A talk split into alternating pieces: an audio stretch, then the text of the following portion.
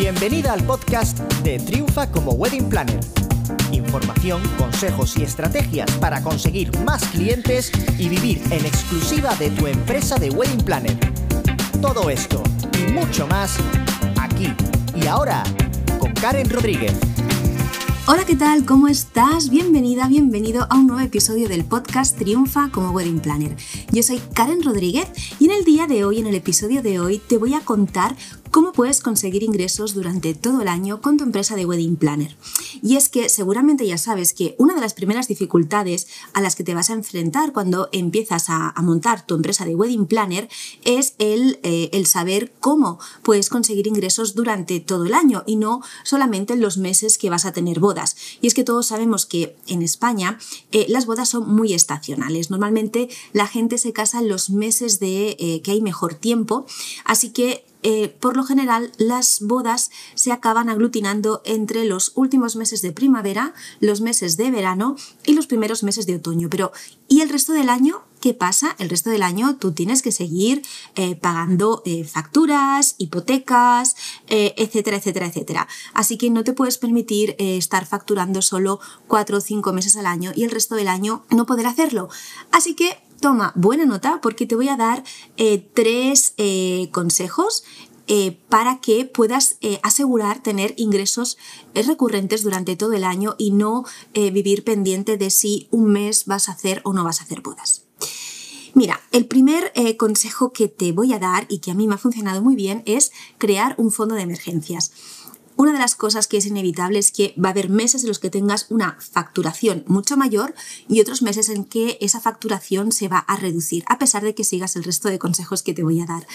Em, pero es un hecho, sin duda va a haber meses cuya, eh, en los que vas a facturar mucho más y la entrada de dinero va a ser más grande y otros en el que a pesar de todos los esfuerzos esa entrada de dinero va a ser más pequeña.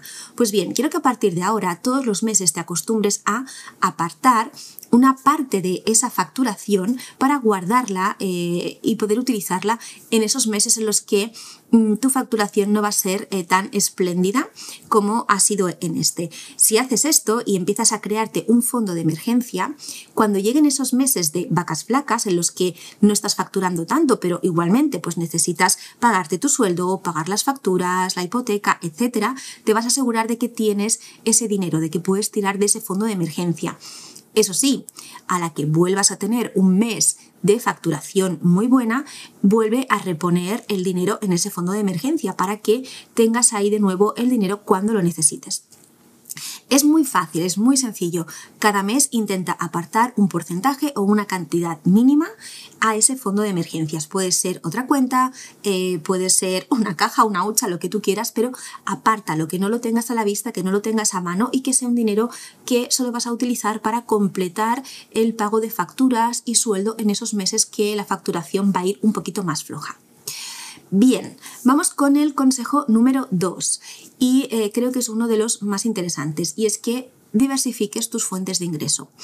A ver, ahora mismo eh, estás pensando en una única fuente de ingresos que es la organización de bodas. Y es perfecto, esta va a ser tu eh, fuente principal de ingresos, es por donde te va a venir el grueso de la facturación, pero necesitas incorporar otras vías de ingreso eh, para no depender únicamente de estas y que en los meses en los que no hay tantas bodas también puedas seguir facturando. ¿De qué manera puedes diversificar tus fuentes de ingreso? Mira, una manera muy sencilla es ampliar tu cartera de servicios. Es decir, no solamente eh, vas a organizar bodas, sino que en temporada baja puedes organizar otro tipo de eventos, ya sean eventos sociales como bautizos, baby showers, eh, gender reveals, que son estas fiestas para revelar el género del bebé eh, de, una pareja embarazada, em, comuniones, cumpleaños, etcétera, etcétera, etcétera. Cualquier tipo de evento social que eh, suelen producirse durante todo el año, pues quizás en las épocas en las que no tienes tantas bodas podrías realizar algún tipo de este evento de estos eventos. Otra manera también sería eh, pues diversificar en cuanto a lo que son eventos de empresa. Em, eventos pues más corporativos como presentaciones de producto, ruedas de prensa, las famosas cenas de Navidad, aniversarios de empresa, etcétera, etcétera, etcétera. Eh, las grandes empresas y las pequeñas y medianas empresas también eh, suelen hacer eventos para clientes, para el propio personal, para la prensa y ya que tú sabes organizar eventos, porque al final una boda no deja de ser un evento, podrías diversificar también por esta parte. Y así sobre todo en esta temporada más baja, que es otoño-invierno, podrías eh, destinarte más esfuerzos a organizar este tipo de eventos. Pero ¿qué pasa si me dices, no, Karen, pero yo no quiero mm, desenfocarme de las bodas en cuanto a eventos, solamente quiero hacer bodas y no quiero hacer más eventos porque si no eh, siento que pierdo el foco, ¿vale? Pues hay otras maneras en las que puedes seguir facturando sin necesidad de hacer más eventos. Por ejemplo, siendo afiliada.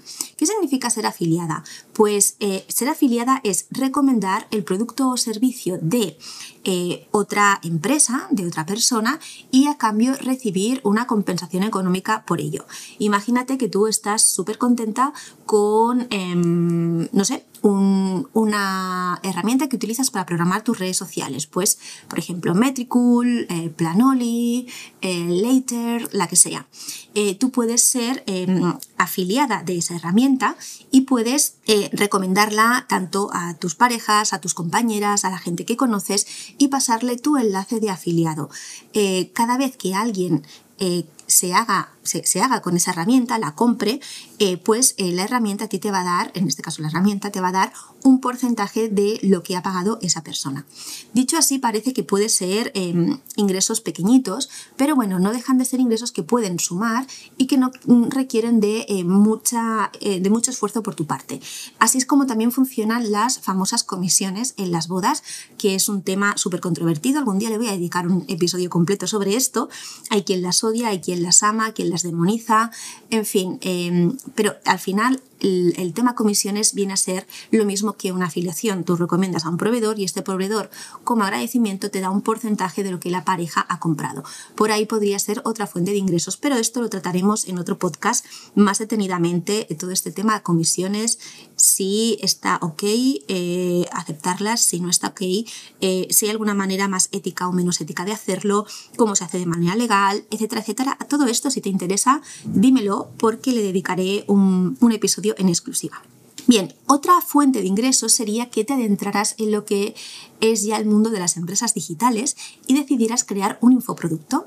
¿Qué es un infoproducto? Pues es un producto digital en el que tú te esfuerzas por crearlo una única vez y luego lo puedes estar vendiendo infinitas veces. Por ejemplo, un ebook, una guía paso a paso, un video tutorial, un pack de plantillas, algo que eh, sea muy interesante para los novios, que resuelva uno de sus dolores principales y que eh, pues tú dedicas un tiempo a hacerlo, a ponerlo bien bonito y luego lo puedes vender a través de tu web vía online y eso es un recurrente que te pueden ir cayendo ingresos mes a mes sin que tú tengas que hacer ningún esfuerzo adicional, más que ir hablando de vez en cuando de este infoproducto en tus eh, redes sociales eh, quizás si llevas una estrategia de email marketing, pues ir enviando algún email, alguna campaña eh, para promocionarlo y ya si quieres invertirle un poquito de publicidad para llegar a más gente, pues también. Pero por ahí eh, podrías tener otra fuente de ingresos.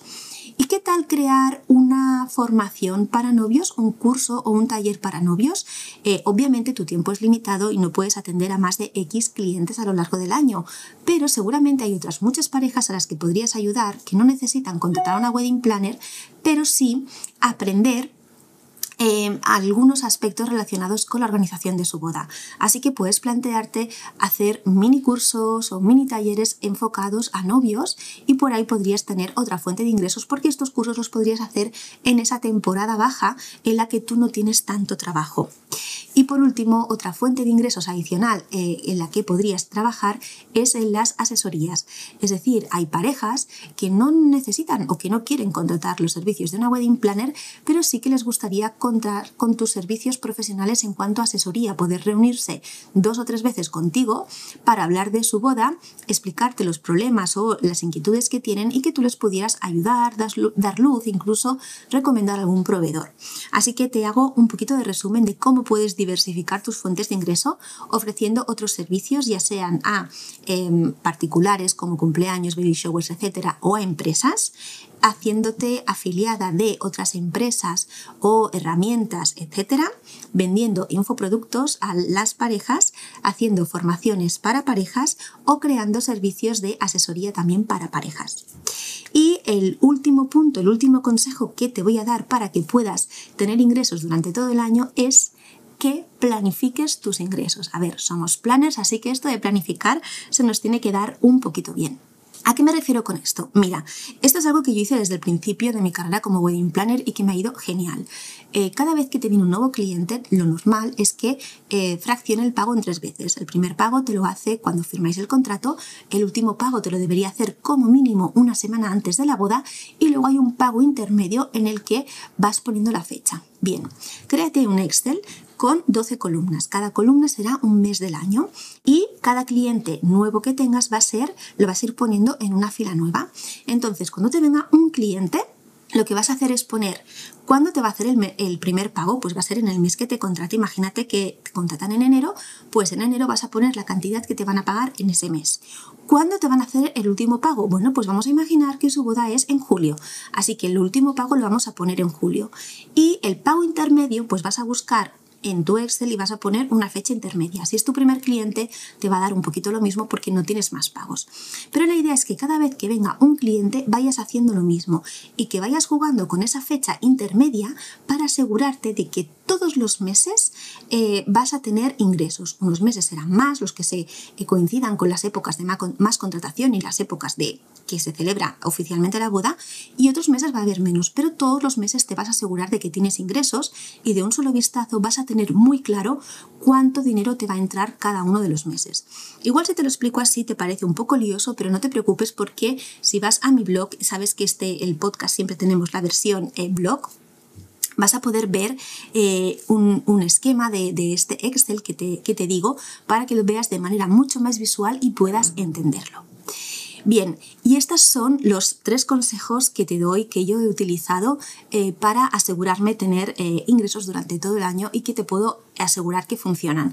Recuerda crear un fondo de emergencia, diversificar tus fuentes de ingreso y planificar tus ingresos, planificar eh, esas entradas de dinero que te van a venir mes a mes por parte de las parejas.